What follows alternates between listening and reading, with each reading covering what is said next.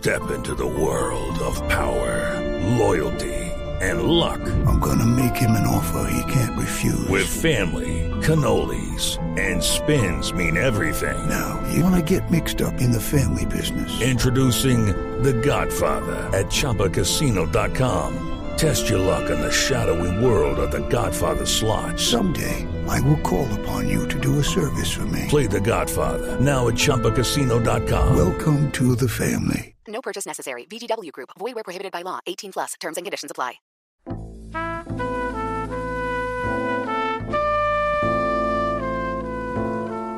Archivo HJCK.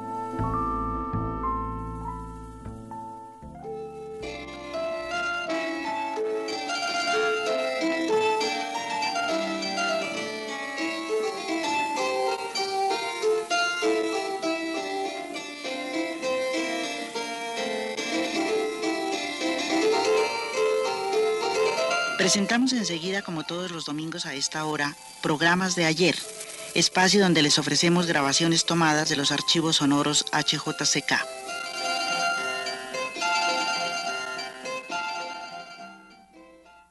Lo que ayer fue noticia, hoy es historia.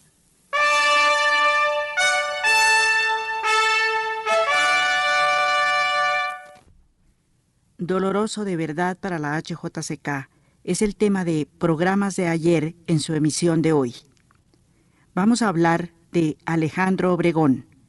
Vamos a evocar la memoria de este hombre singular, fallecido el sábado 11, cuando ya estaba pregrabada nuestra emisión dominical y apenas tuvimos tiempo de viajar apresuradamente a Barranquilla para asistir a sus exequias.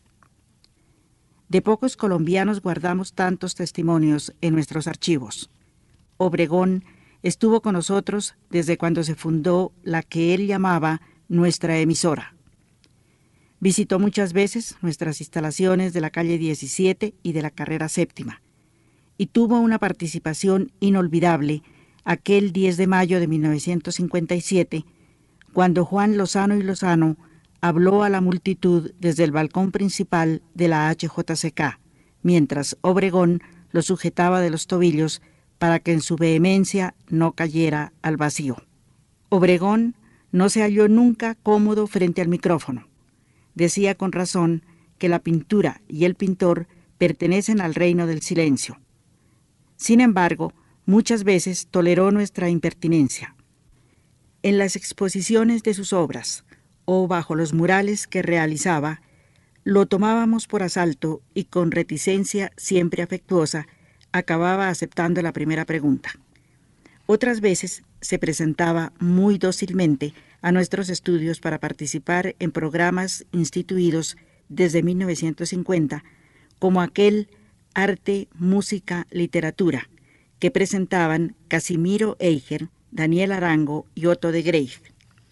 Precisamente, la breve sucesión de grabaciones que vamos a transmitir en esta audición comienza con un registro de 1957, cuando Obregón, acosado, responde tajantemente a las preguntas de Casimiro Eiger y Daniel Arango.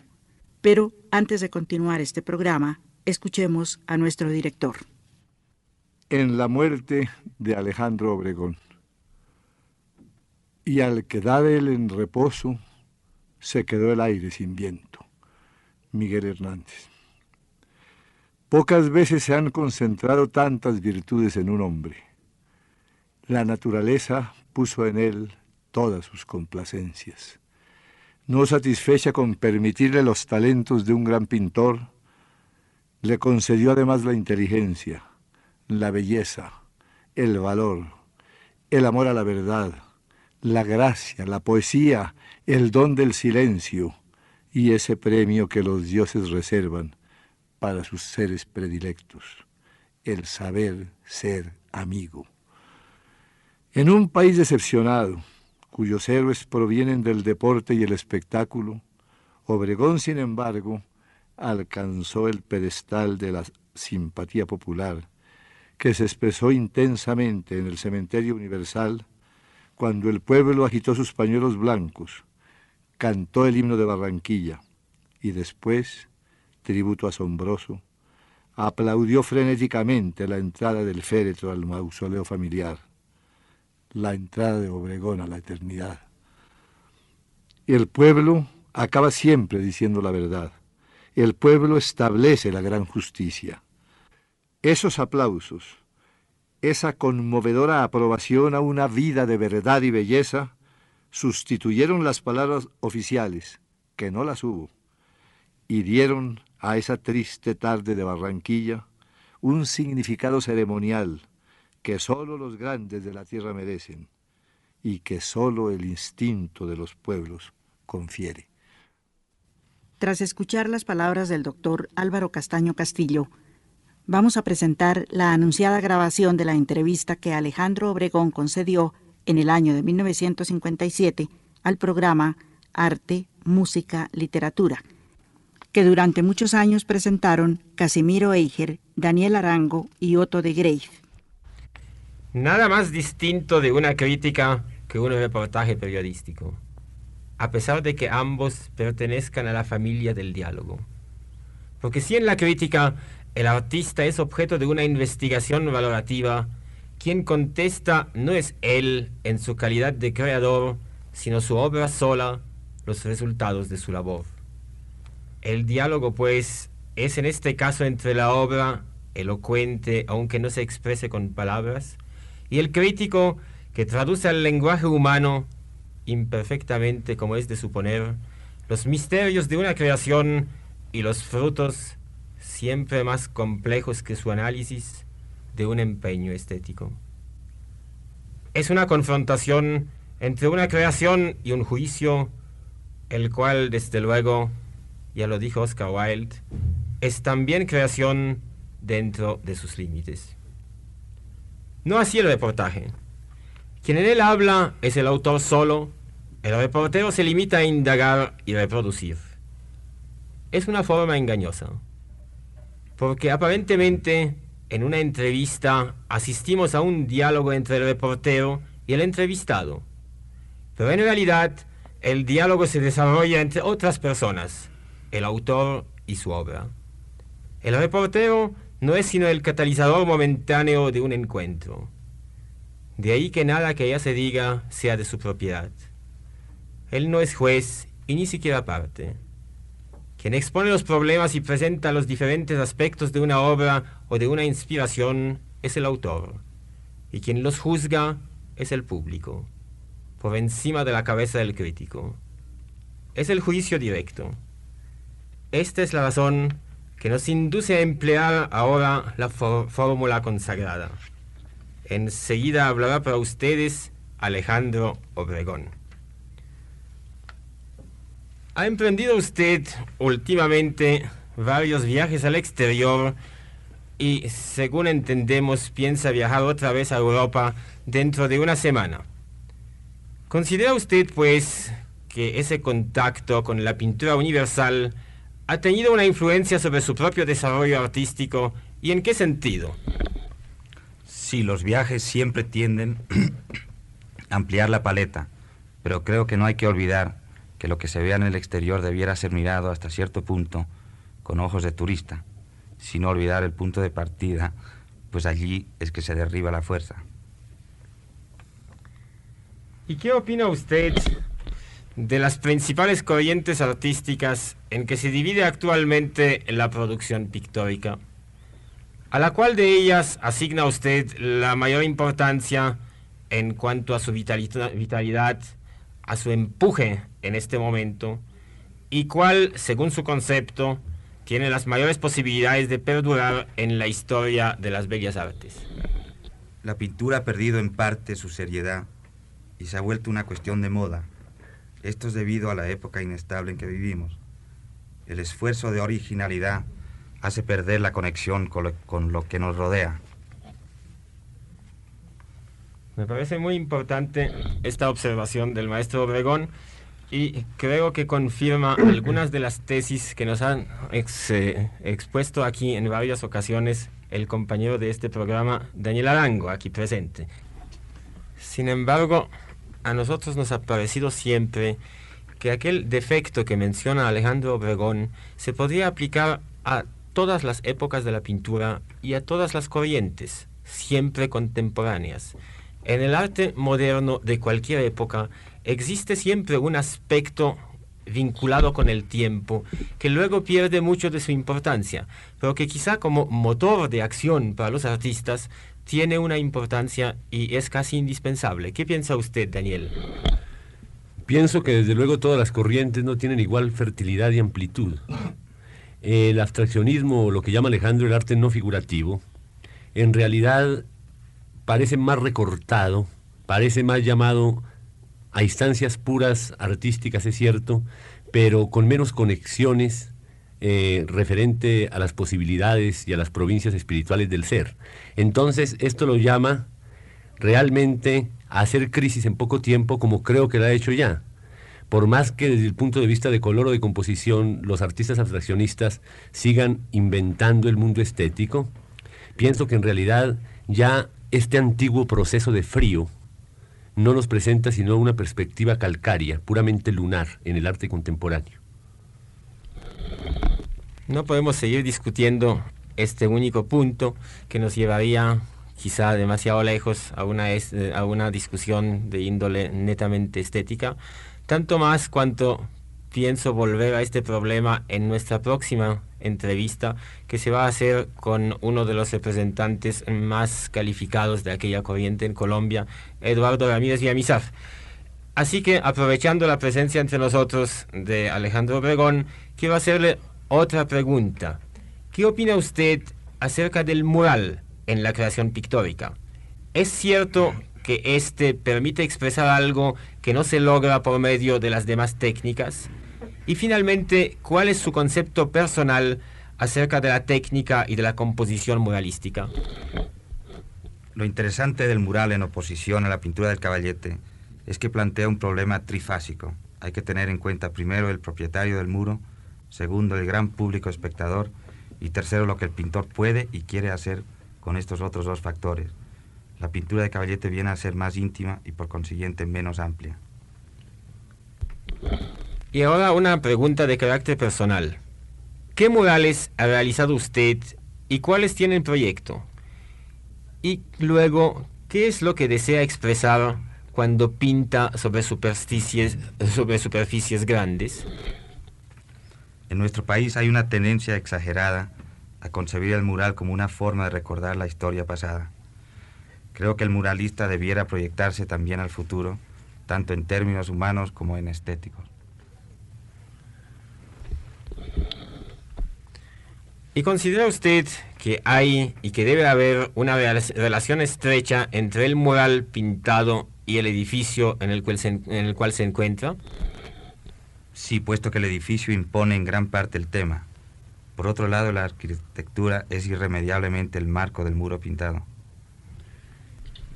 Entonces, me parece encontrar alguna contradicción entre las respuestas que ha dado Alejandro ha declarado que la pintura de Caballete es más íntima y por lo tanto menos amplia que la pintura del mural, a tiempo que declara que la del mural está definida por dos cosas que tiene que tener en cuenta el, pintor, a saber, el gusto general del público y el eh, propietario del muro. Entonces me parece que es menos amplia la pintura mural en ese sentido y más amplia la pintura intimista de Caballete, porque deja más sueltos los temas para el pintor. No, porque precisamente si hay el arte es un problema, parte del punto de vista que es un problema, y el momento que hay, mientras más factores tenga, entonces más irradiación alcanzan. Probablemente. Y para seguir con el problema del mural, se considera, como usted sabe y todo el mundo lo sabe, el mural como una forma particularmente americana de las bellas artes. ¿Le parece acertada tal opinión ¿Y qué concepto le merece en general el problema del llamado arte americano? A la primera parte digo que sí, puesto que América es el único sitio donde se están haciendo murales en la actualidad. A la segunda parte de su pregunta le respondo que el problema del arte americano es bien complicado, puesto que, puesto que nos toca no solo asimilar lo que es nuestro, sino también lo que tienen que ofrecer otros continentes con más experiencia en la pintura que nosotros.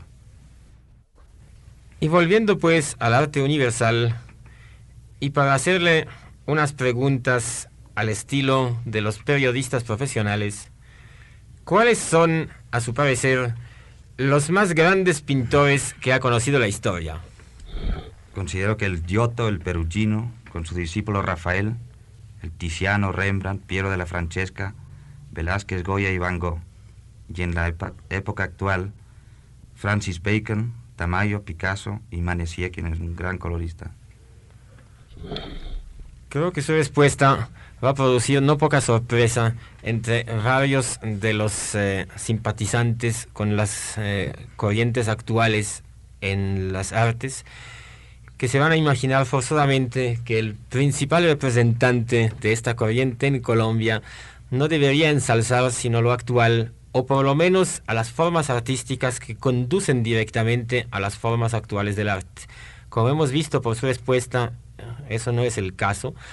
Y me complace muchísimo poder destacar que para usted la tradición artística existe, que es tan importante como para todos los demás grandes artistas del mundo y que no se ha encerrado usted en una visión estrecha y exclusivamente contemporáneo. Pero creo que Daniel quiere decir algo a este respecto.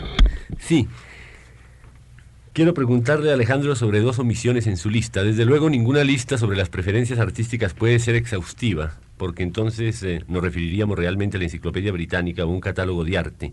Pero sí encuentro que al mencionar pintura española, deja a uno de los pintores más favorecidos por el gusto de las generaciones nuevas, el Greco.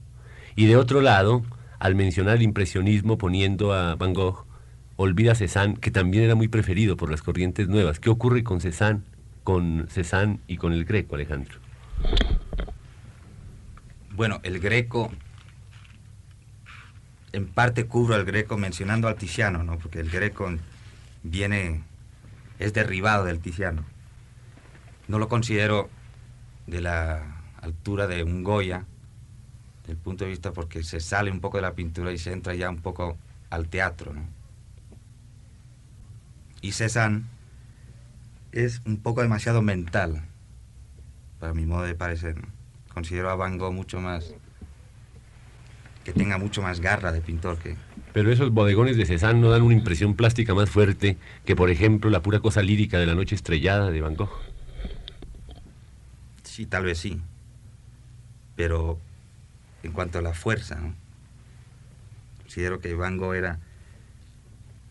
En fin, como decía antes, Cézanne tiende a ser eh, intelectual. Desde luego. Se le va la, pierde la, la, calidad primordial del pintor, que es la, la, fuerza, en fin. Y respecto al greco, cuando tú hablas más o menos o aludes a una escenografía, en realidad cualquier tema en el mundo si se reduce a fórmulas plásticas o a fórmulas estéticas, es viable dentro de una concepción artística.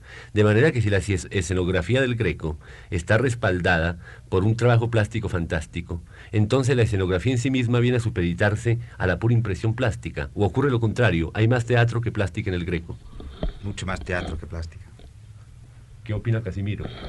Eso sería también un tema de nunca acabar, así que solo me quiero limitar a decir que sí comparto absolutamente la, opinión de Alejandro Obregón sin querer hoy dar ninguna opiniones que respalden ese juicio.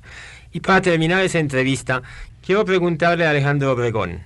Él ha mencionado en su lista, si así podemos decir, a los artistas de todas las épocas y de todos los estilos.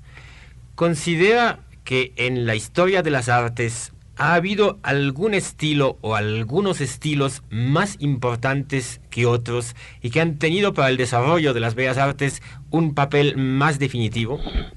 Considero que todo estilo es válido mientras esté sometido a la calidad. Y por calidad quiero decir la combinación de intensidad de emoción con la exactitud de expresión. Esto viene a ser lo que llamamos técnica. Esto parece ser una fórmula química excelente, pues, para explicar el fenómeno artístico, que desde luego puede ser discutible. Suspendemos aquí el diálogo con Alejandro Obregón, dándole las gracias, pues, por eh, la excelente acogida que ha tenido a la invitación de Casimiro Eicher. Y deseándole no solo un muy feliz viaje, sino un desarrollo tan extraordinario como el que ha tenido en los últimos años durante sus otras permanencias en Europa. La entrevista que acabamos de escuchar en la que pudimos observar el poco entusiasmo que en Obregón despertaban los diálogos radiales, es solo una muestra de los numerosos testimonios que guardan nuestros archivos sobre la vida y la obra del gran artista desaparecido el sábado 11 del presente mes. Muchas de tales grabaciones contienen comentarios críticos y anecdóticos sobre Obregón. Escuchemos a José Gómez Sicre, el gran crítico cubano, en grabación enviada desde Washington en 1962. Alejandro Obregón, ese gran maestro de la cultura y de la pintura colombiana, que cada vez afila, perfila y penetra más, con mayor hondura, en el mundo plástico. Tuve ocasión de visitar el estudio de Obregón mientras estuve en Barranquilla me pareció excelente su labor actual. La coincidencia de tener un estudio en forma de gran galpón, casi un hangar, que es convivido actualmente por una banda de lagartos, pero no lagartos en el sentido colombiano, sino lagartos en el sentido zoológico. Una familia completa de iguanas que cohabitan aquel estudio. Traigo a colación esto por lo siguiente. La última producción de Alejandro Obregón está llena de lagartos, de iguanas, iguanas feroces que, que asumen posiciones y casi una morfología de tipo fabuloso, pero que se debe a la vecindad, a la cohabitación, a la presencia constante dentro del estudio del pintor. Me contaba Obregón hace pocos, que hace pocos días, al ir a descubrir un lienzo que tenía tapado, se encontró durmiendo sobre él o apoyado en él un enorme, pero un enorme bicho de esta naturaleza, verdoso, que por razón mimética había asumido un poco el color de la tela, que era azul intenso. Estos animales andan por allí sueltos por el piso, por los techos, al lado, y ya tienen una cierta familiaridad con el olor a aceite de linaza y trementina. Pues bien, la obra actual de Obregón, que me interesó tanto, es una serie de composiciones con iguanas. Y creo que cuando se presente esta serie de óleos van a llamar la atención ya sea en Bogotá o en cualquier parte. Los prevengo a los oyentes para cuando vean anunciada una exposición de Obregón con lagartos, lagartos zoológicos y verdaderos, acudan recordando estas palabras y esta explicación que les hago de la convivencia con los referidos animales. Obregón, naturalmente, sigue siendo quizás la gran fuerza de la pintura colombiana. Hemos escuchado a José Gómez Sicre desde Washington en 1962. Por aquellos mismos años, a la época del 60, Jorge Rojas presentó una de las exposiciones que incansablemente organizaba Casimiro Eiger en su galería El Callejón, dependencia de la Librería Central.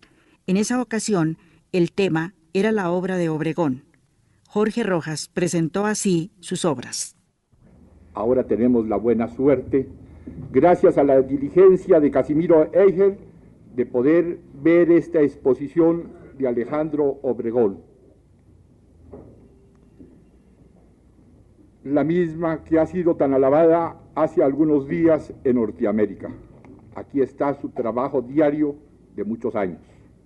El transcurso de su río interior, presente en azules, en, en ocres, en vermellones, en blancos imperosímiles, todo salpicado de chispitas de alma, de esquirlas de vida, de relampagueante talento. Aquí la flora y la fauna del sueño, los oscuros símbolos, los infalibles sortilegios, los recuerdos y las premoniciones. Todo aprisionado aquí en el cuadro con poesía y honradez. En otra ocasión, años más tarde, ya en los años 70, Obregón expuso en la Galería Belarca. La directora de ella, Alicia Baraybar, y Gloria Valencia de Castaño presentaron un programa del que tomamos el siguiente fragmento. A comienzos de este mes de noviembre circuló en Bogotá, en varios círculos, una pequeña tarjetica morada que tenía en el revés estas frases. Espacio, dimensión, tiempo, cercanía y emoción controlada. Estos son los menesteres de la pintura en pequeño formato. Es síntesis íntima con intensidad recogida. Y al final, dos letras, A, O, las iniciales del maestro Alejandro Obregón, quien había escrito esta introducción de su puño y letra para la exposición de su obra que está presentando en este momento la Galería Belarca en la Plazuela de las Aguas en la calle 19. Alicia Baraybar de Mogollón está conmigo para hablar un poco sobre esa exposición. Alicia, esas frases del maestro, ¿por qué decidió escribirlas ahí?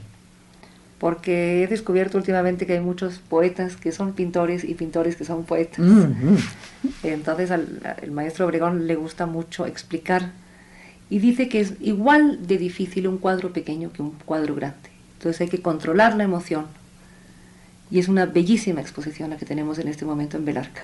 Realmente es el primer ensayo que él hace de entrar dentro de este pequeñísimo formato. Había hecho otros cuadros, pero no por tarea tantos. Dentro de la exposición hay unas 20 obras nuevas Sí. y hay otras 20 obras de pequeño formato antiguas. Que las fue recogiendo Desde en el distintas año- épocas. Sí, desde el año 60 hasta ahora de colecciones particulares. Las fue recogiendo para unirlas todas. Sí. En total, ¿cuántos cuadros hay? 41. Escuchábamos una grabación de 1977, hace 25 años. En nuestros archivos, ya lo dijimos, el tema Obregón aparece muchas veces, pero su palabra es esquiva. En muchas ocasiones intervino en el micrófono con monosílabos, y no por displicencia con nosotros, sino por una profunda y pudorosa convicción de que el pintor no debe especular mucho con las palabras. Sin embargo, nuestra colaboradora Alejandra Buitrago logró el diálogo que vamos a escuchar, registrado recientemente con ocasión del lanzamiento del libro Obregón a la Visconversa, del escritor Fausto Paneso. Bueno, maestro Alejandro Obregón, eh, aquí en este libro Alejandro Obregón a la Visconversa da, eh, es decir, el trabajo que hizo Fausto, Fausto Paneso, con su obra, con su vida, le da la impresión a la gente que sabe de Alejandro Obregón y que conoce la vida de Alejandro Obregón, que es como el real descubrimiento de Alejandro Obregón, que entra en esas profundidades de él. ¿Eso es cierto? Pues ah, eh, sí, creo que sí. O sea, del momento que uno contesta una pregunta, pues eh, se está destapando uno, está contando lo que, lo que hay en el fondo, ¿no?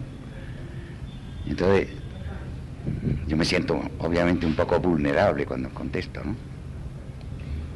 Bueno, hay un detalle especial y es que Alejandro Obregón no es muy amigo ni de dar entrevistas ni de hablar con periodistas porque él es sobre todo un ser para los amigos y para sus pinturas especialmente. Y de esas grandes frases que se le oyen en las conversaciones con amigos, pues son eso para los amigos. Y de repente aquí permite que, se, que queden impresas y, que uno se dé cuenta que Alejandro Obregón es un poeta.